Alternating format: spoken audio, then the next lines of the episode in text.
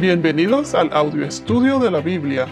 A continuación, la lectura de las Escrituras, una breve explicación y los versículos que se relacionan.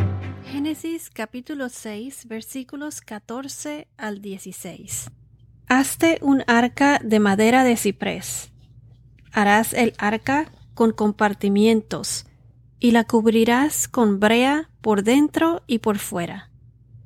De esta manera la harás de trescientos codos la longitud del arca, de cincuenta codos su anchura y de treinta codos su altura. Le harás una ventana que terminará a un codo del techo y pondrás la puerta en su costado. Harás el arca de tres pisos.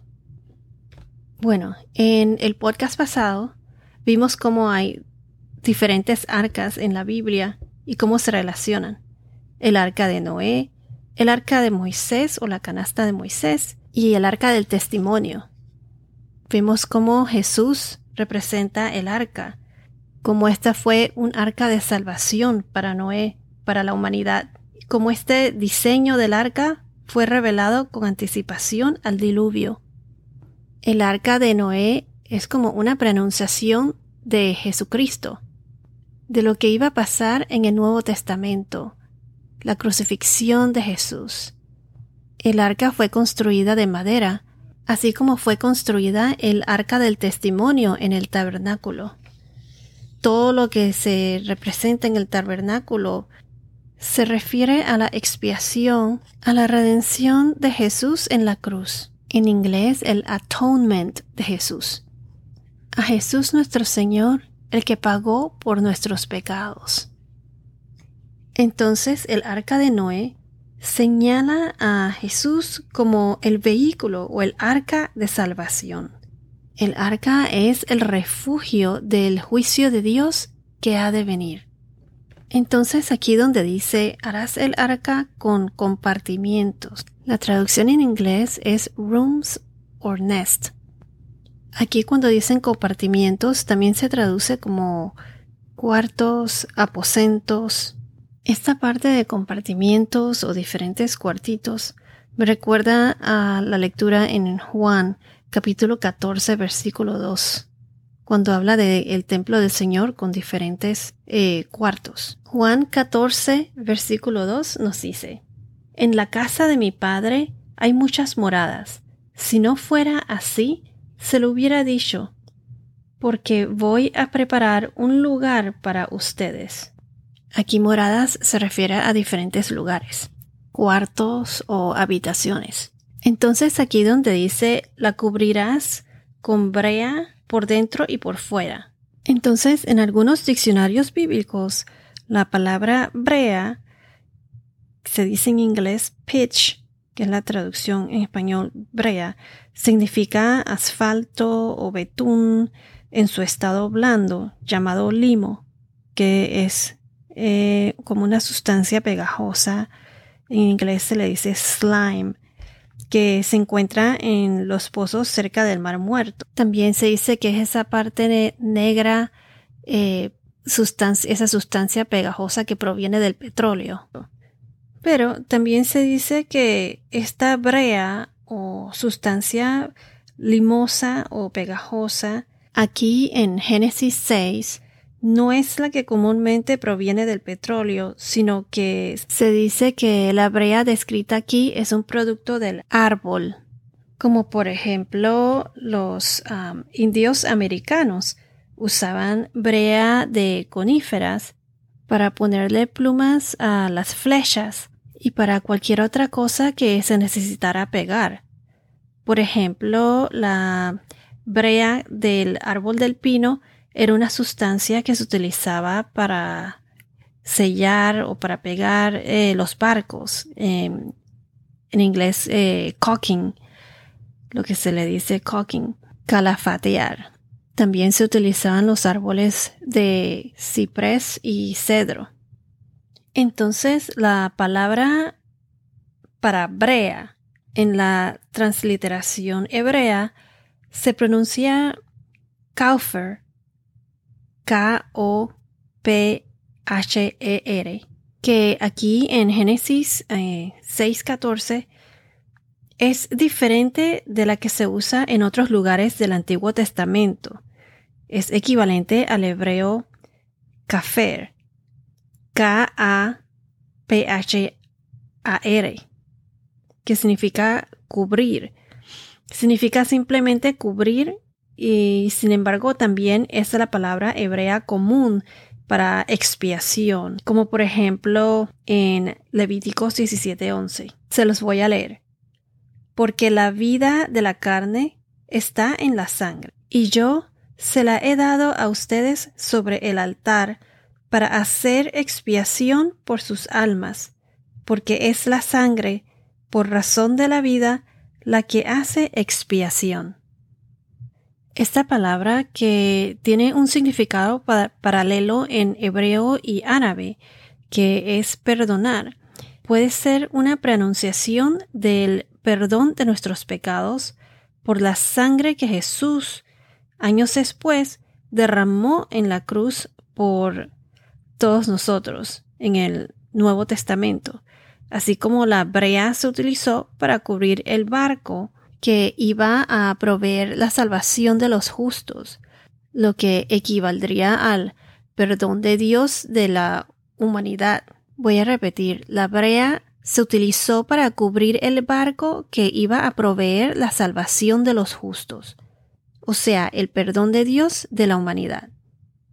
Porque si no Dios hubiese destruido a la humanidad por completo, pero los que aceptan la invitación o la oferta de Cristo son perdonados al ser cubiertos por su sangre.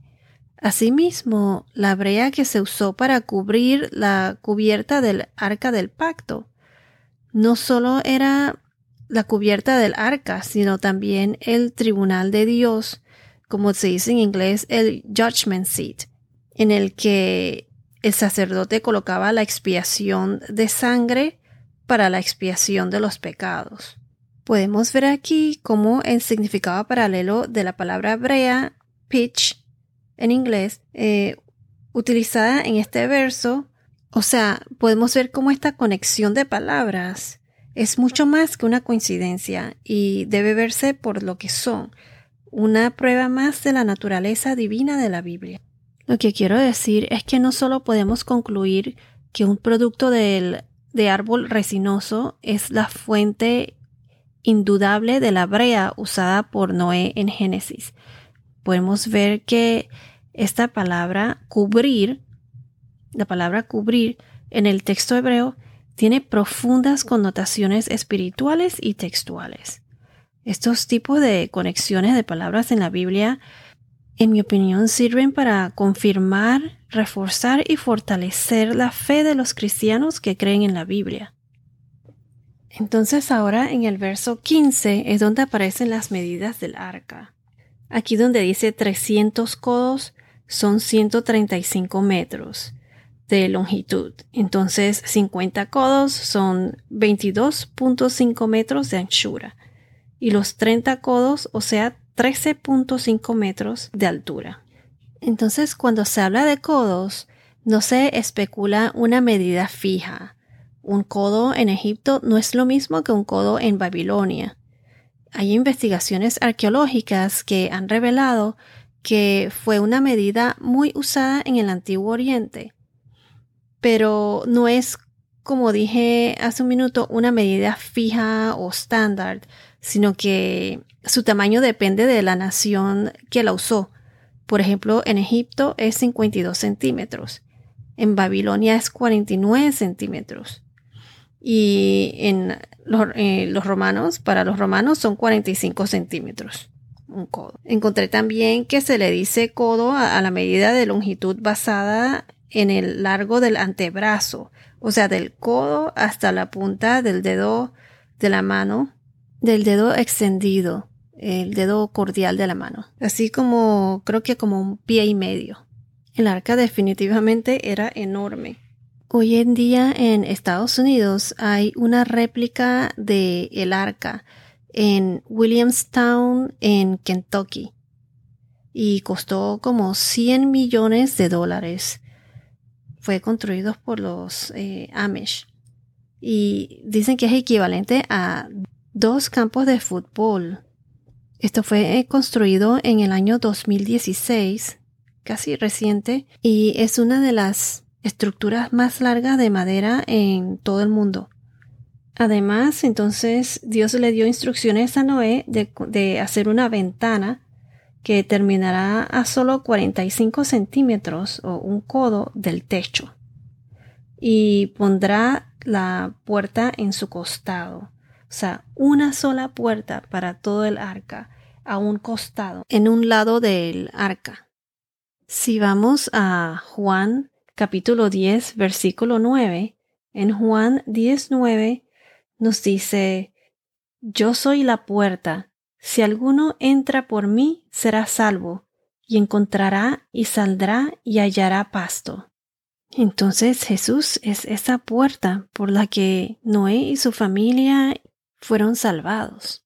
Y esto me parece a mí coincidencia que fue a un lado de la barca, eh, en un costado. Y lo que me recuerda es cuando de Jesús, cuando él estaba en la cruz, de él salió sangre y agua derramada de su costado.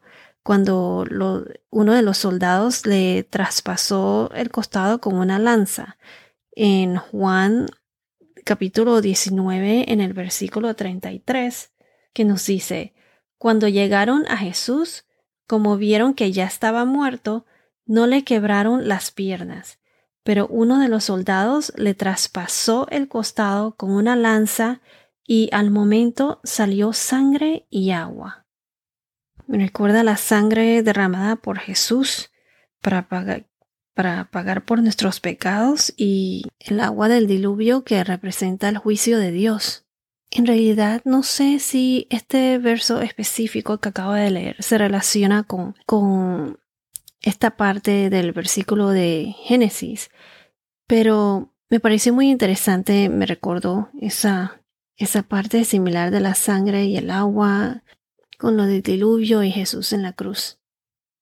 Lo que sí es que el agua del diluvio es el juicio de Dios. Y si estás con Jesús, serás salvado. Jesús representa el arca de salvación de Noé. Él es nuestra arca. ¿Qué prefieres, estar dentro o fuera del arca? Es muy importante tener esa relación con Cristo. Al arrepentirse de sus pecados, a reconocer los pecados, arrepentirse, tener fe y tener esa relación con Cristo. Así es como quien dice, entramos en el arca, y por la fe automáticamente caminamos en Cristo. La fe nos ayuda a caminar en Cristo, a seguir a Dios y complacer a Dios. Todos los que creemos en Cristo somos adoptados como hijos e hijas de Dios. Somos parte de su familia, hermanos y hermanas en Cristo. Ahora es cuando todos tenemos que abordar el arca. Jesús vendrá por nosotros él está preparando un nuevo reino para nosotros, sus hijos, los que creemos y caminamos en Él. Y caminar en Él no es nada fácil, es una batalla diaria. Por eso es importante tener esa relación con Dios, con Jesús nuestro Señor, porque eso nos da fortaleza para poder seguir adelante, para reconocer nuestros pecados y cambiar nuestro comportamiento, cambiar nuestro comportamiento de acuerdo a las enseñanzas de Dios. Jesús pagó por nuestros pecados para que nosotros, los creyentes, los que tenemos esa relación con Dios, podamos ser herederos de ese reino de Dios.